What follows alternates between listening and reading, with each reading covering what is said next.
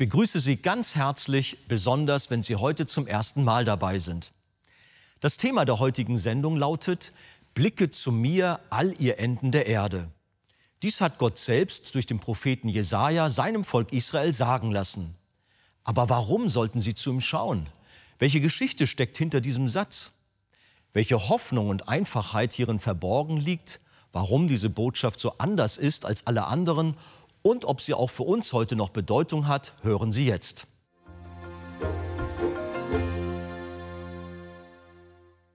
Ich möchte uns alle einladen, dass wir uns noch einmal erheben zur Lesung des Textes aus Jesaja Kapitel 45, Vers 22. Dort sagt Gott durch den Propheten Jesaja: Blicke zu mir so werdet ihr gerettet, all ihr Enden der Erde. Denn ich bin Gott und keiner sonst.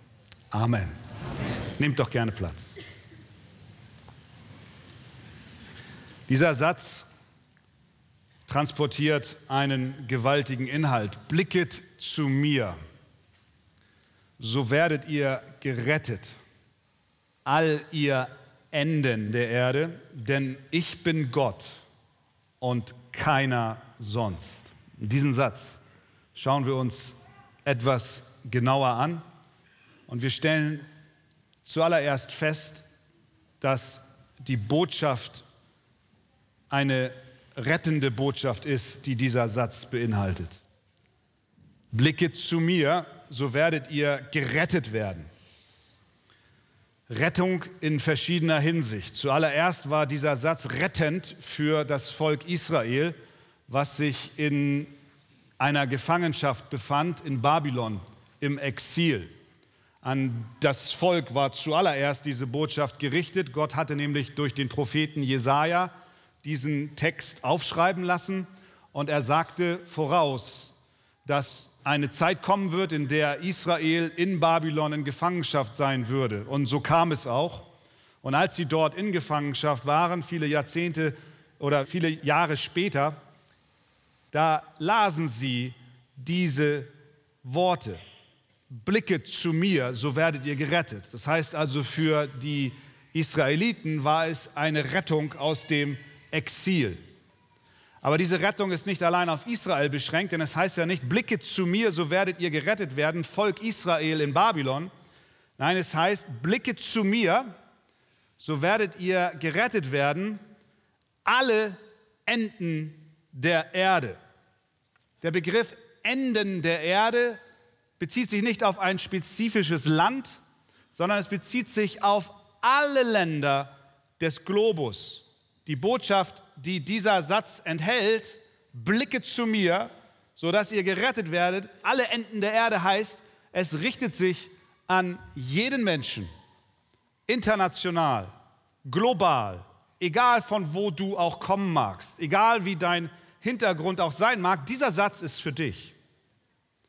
Aber von was müssen denn die Enden der Erde gerettet werden? Wieso müssen alle Völker und auch du und auch ich gerettet werden. Was meint Gott mit diesem Satz?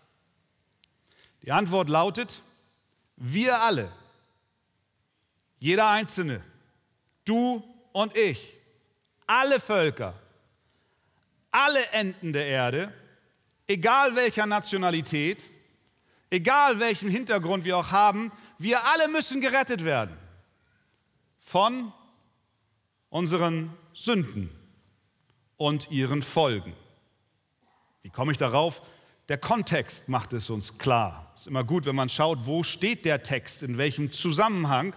In Vers 20, einige Verse zuvor, da ist diese Sünde, die hier spezifisch angesprochen wird, näher beschrieben. Dort lesen wir Folgendes. Versammelt euch, kommt, tretet miteinander herzu, ihr Entkommenen unter den Heiden Sie haben keine Erkenntnis, die das Holz ihres Götzen tragen und zu einem Gott beten, der nicht retten kann. Ein Kapitel vorher, in Kapitel 44, da beschreibt Gott diesen Götzendienst noch ein bisschen detaillierter. Da ist die Rede von jemandem, der einen Baum abschlägt, ein Holzfäller. Und mit einem Teil des Holzes dieses mächtigen Baumes macht er sich ein Feuer, um sich dran zu wärmen. Und dann nimmt er ein Stück Fleisch und brät sich einen Braten an diesem Feuer, was durch dieses Holz entstanden ist. Aber er hat noch Holz übrig. Und was macht er? Er geht bei und schnitzt sich aus dem Rest des Baumes, aus einem Holzklotz, einen Götzen und betet diesen Götzen an. Es heißt wörtlich in Kapitel 44, er kniet davor nieder, verehrt es und fleht zu ihm und spricht, errette mich, denn du bist mein Gott. Das heißt, Jesaja spricht also von Menschen, die den lebendigen Gott verlassen haben und ihn mit einem Holzklotz ausgetauscht haben, mit einem Götzen, mit einer Statue aus Holz. Und diesen Klotz, den beten sie an. Und zu diesen Leuten sagt Gott durch Jesaja: Blicke zu mir, dass ihr errettet werdet, alle Enden der Welt. Diesen Holzklotz anzubeten, ist aus Sicht Gottes eine schwere Sünde. Denn das erste Gebot lautet, ich bin der Herr dein Gott, du sollst keine anderen Götter haben neben mir. Du denkst jetzt vielleicht, naja, noch bin ich in Sicherheit, denn ich bete keinen Holzklotz an. Aber wart mal ab. Götzendienst ist für Gott ein Gräuel. Er ist weitaus schwerwiegender als Ehebruch. Diese Menschen, die das taten damals, die traten ihren Schöpfer mit Füßen. Der, der sie gemacht hat und der, der sie gesegnet hat, wurde von ihnen in den Wind geschlagen. Wir wollen dich nicht mehr. Wir besorgen uns Ersatz in Form von Holz. Deswegen sind sie schuldig vor Gott, der gerecht und heilig ist. Diese Götzenanbeter von damals sind nicht die einzigen Menschen, die so handeln. Ihre Not ist auch unsere Not. Ihr Verhalten ist auch unser Verhalten. Ihr Götzendienst ist auch unser Götzendienst. Der Gott, den diese Götzenanbeter ablehnten, ist derselbe Gott, der nicht nur sie, sondern uns alle geschaffen hat. Auch dich und mich. Er schuf uns für sich selbst.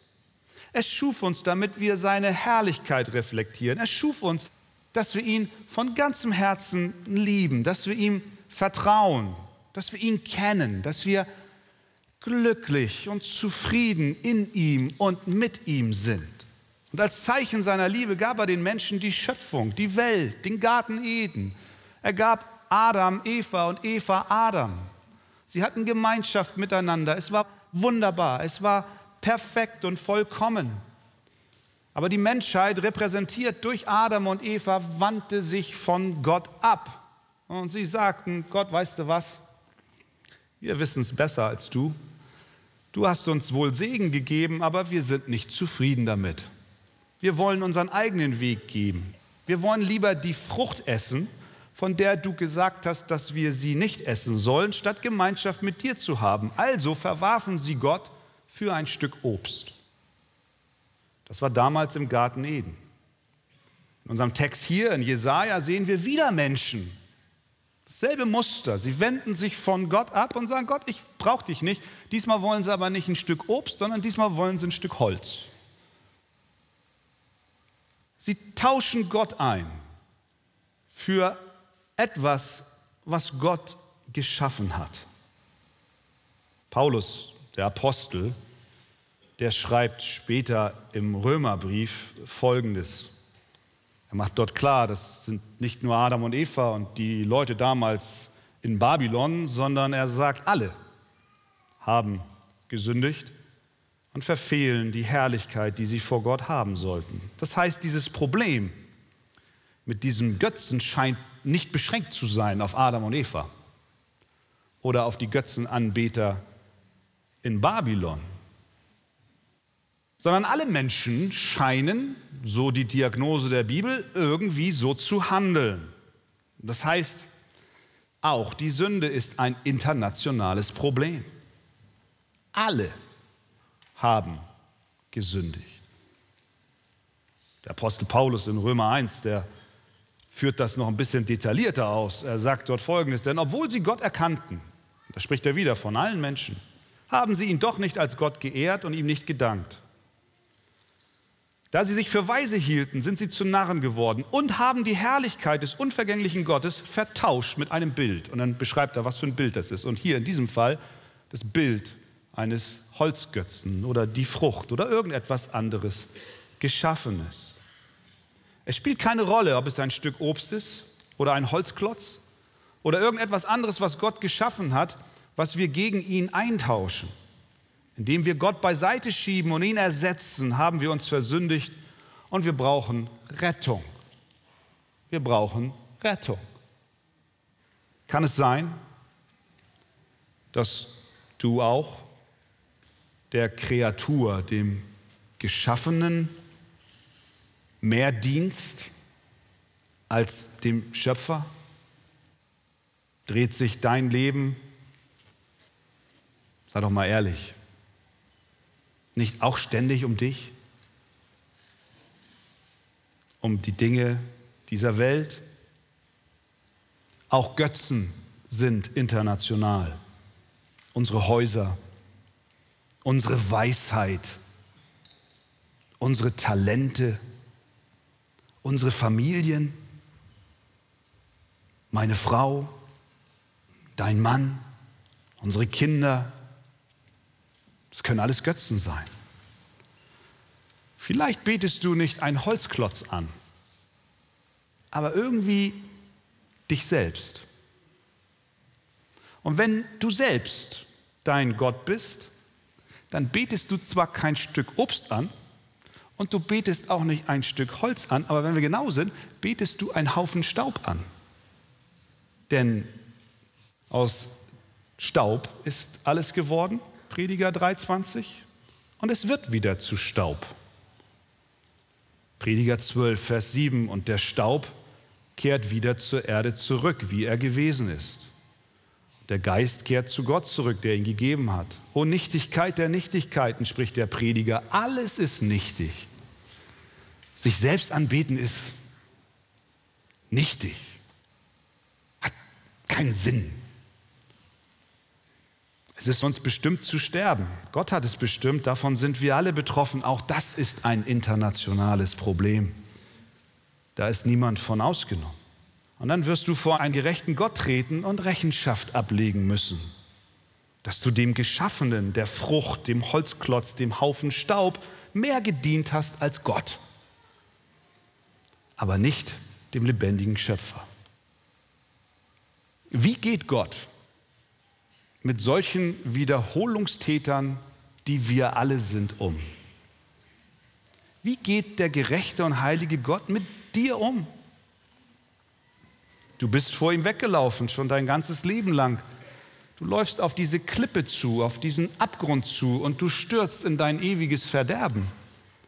Alles, was Gott jetzt machen müsste, wäre eigentlich, sich nur zurückzulehnen und zu sagen, na lass ihn mal und zuschauen, wie du auf diesen Abgrund zurennst und hinabstürzt.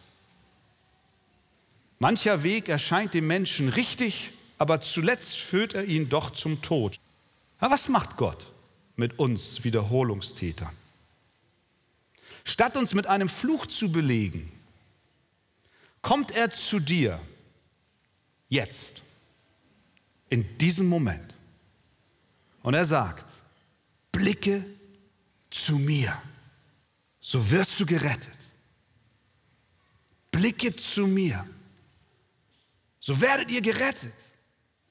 All ihr Enden der Erde. Das ist kein Wort im Zorn gesprochen.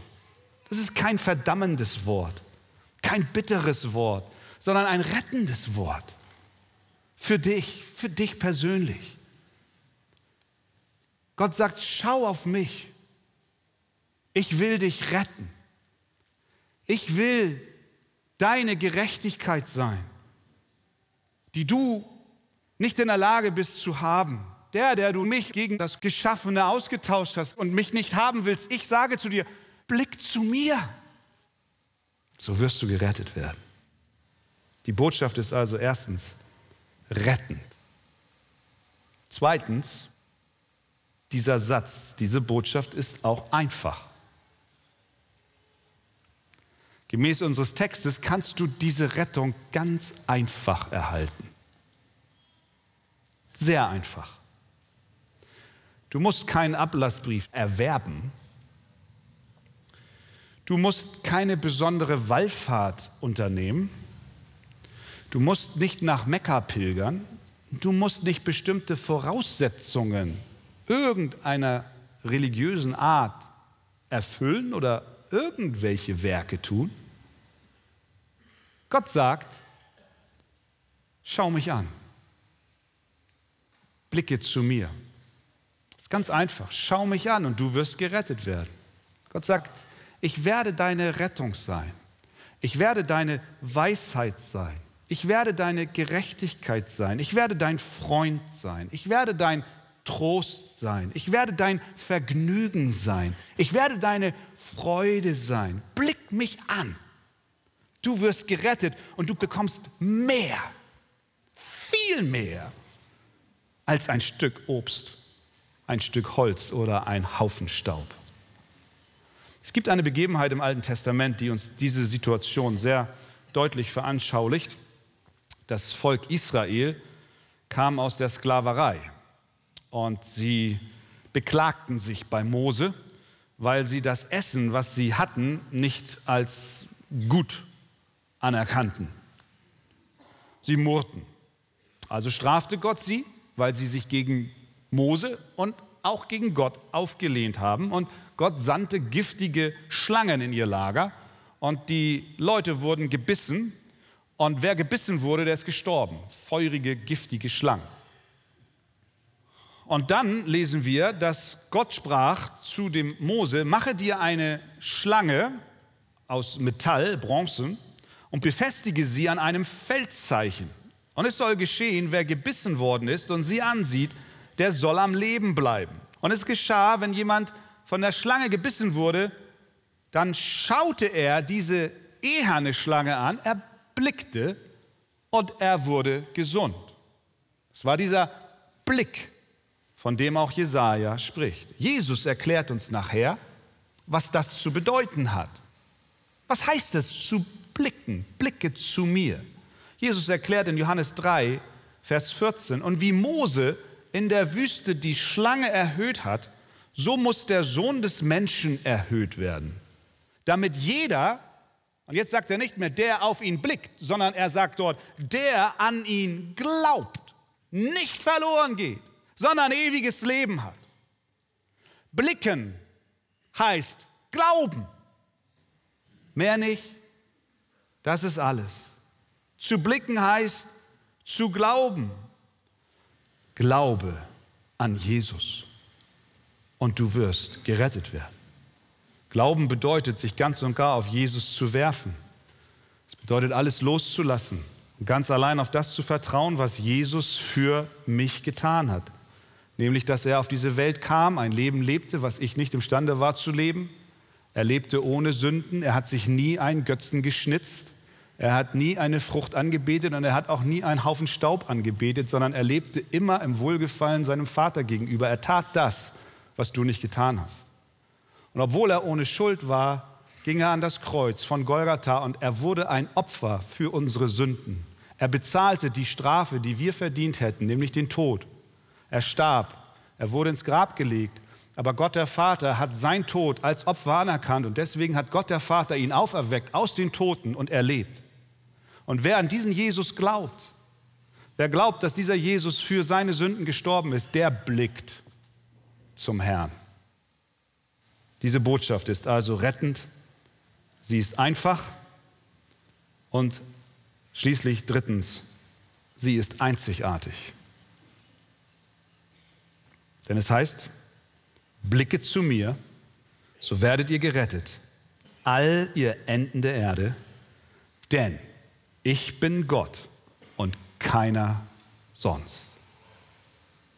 Es mag vielleicht den einen oder anderen hier geben, der sich jetzt schon ganz fest vorgenommen hat, diese Kirche zu verlassen, ohne auf Christus zu schauen. Du denkst, ich kann es kaum erwarten, bis der Pfaffe da vorne mit seiner Rede fertig ist. Vielleicht hast du Grund, so zu denken. Vielleicht sagst du bei dir, weißt du, Pastor, ich werde niemals auf Jesus blicken, weil ich kenne viel zu viele Leute, die von sich behaupten, auf diesen Jesus geblickt zu haben.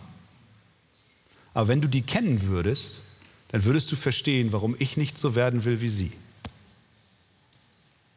Das sind Moralisten, predigen Gesetz, predigen Wasser und saufen Wein. Heuchler, doppelzüngig. Lass mich dir was sagen.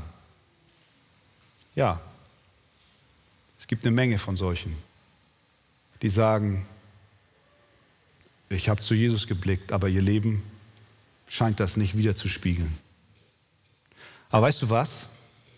Der Text heißt nicht, blicke zu Menschen, die zu Jesus geblickt haben und du wirst gerettet. Das ist nicht der Blick. Der Vers heißt, blicke zu mir, zu Jesus.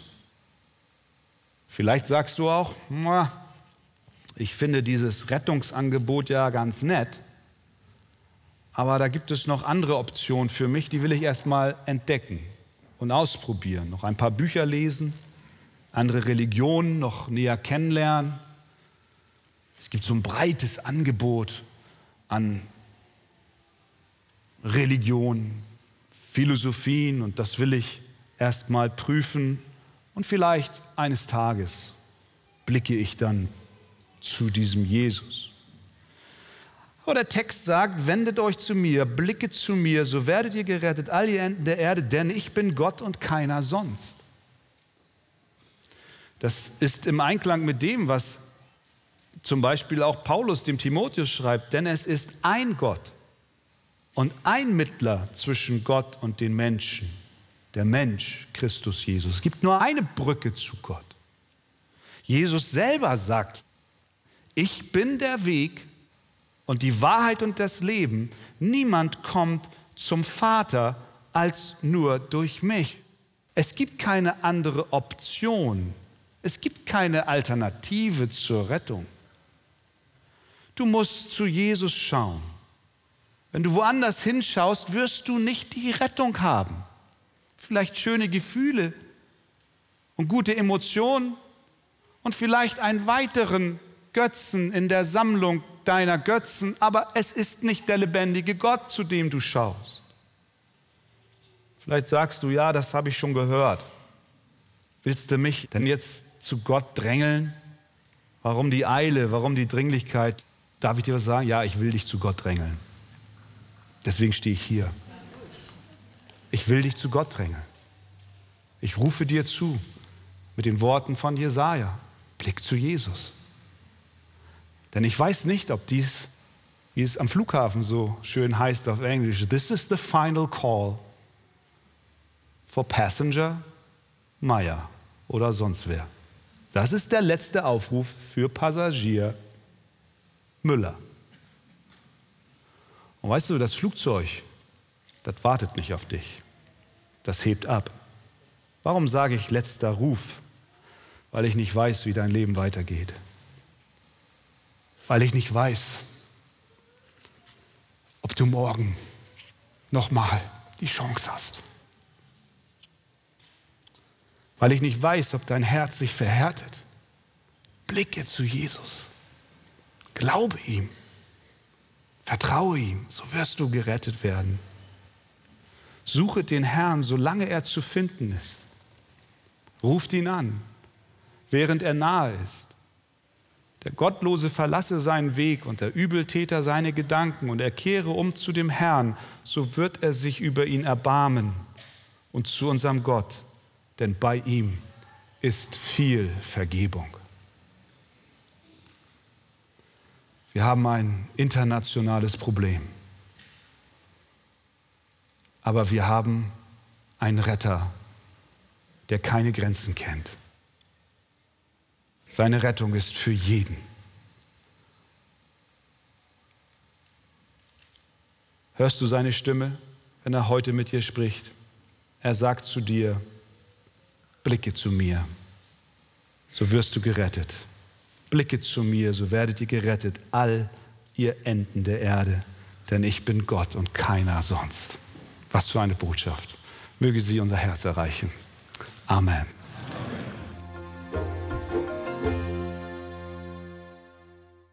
Wir haben einen Gott und Retter, der keine Grenzen kennt. Wenn Sie vertiefende Ausführungen zu diesem Thema wünschen, empfehle ich Ihnen das Buch Das Evangelium Kennen und Genießen von Pastor Wolfgang Wegert. Lesen Sie besonders das Kapitel Ein barmherziger Gott. Ein Exemplar erhalten Sie auf Wunsch kostenlos. Wir freuen uns über jeden Kontakt zu unseren Zuschauern. Sie erreichen uns per Brief, E-Mail oder zu nachfolgenden Zeiten unter der eingeblendeten Telefonnummer. Näheres zur evangelisch reformierten Freikirche Arche finden Sie im Internet. Liebe Zuschauer, mit Ihrer Spende helfen Sie mit, das Evangelium von Jesus Christus über das Fernsehen in viele Häuser zu übertragen. Wir sagen auf diesem Weg herzlichen Dank. Über eine Spende auf die eingeblendete Kontoverbindung würden wir uns sehr freuen. Gott kennt keine Grenzen und seine Rettung steht jedem offen. Dieses Thema werden wir auch auf unseren nächsten Veranstaltungen weiter vertiefen. Zuerst auf unserer internationalen Arche-Konferenz Eckstein vom 26. bis 29. Oktober. Das Konferenzthema lautet Die Gemeinde, Pfeiler und Bollwerk der Wahrheit. Die Sprecher sind CJ Mahaney, Bob Coughlin und Jeff Percival aus den USA sowie Christian Wegert, Wolfgang Wegert und Andy Mertin. Parallel läuft ein Kinderprogramm. Bitte melden Sie sich online an auf ecksteinkonferenz.de. Und dann auch bei Evangelium für unser Land. Pastor Wolfgang Wegert kommt mit einem Team nach Braunschweig. Und zwar am Dienstag, den 31. Oktober. Der Gottesdienst beginnt um 15 Uhr im Kongresssaal der Stadthalle Braunschweig. Die genaue Adresse ist Leonardplatz in 38102 Braunschweig. Jeder ist herzlich willkommen und laden Sie gerne auch Ihre Bekannten und Freunde ein. Wir freuen uns auf Sie. Nun verabschiede ich mich von Ihnen. Seien Sie bei der nächsten Fernsehkanzel gerne wieder dabei.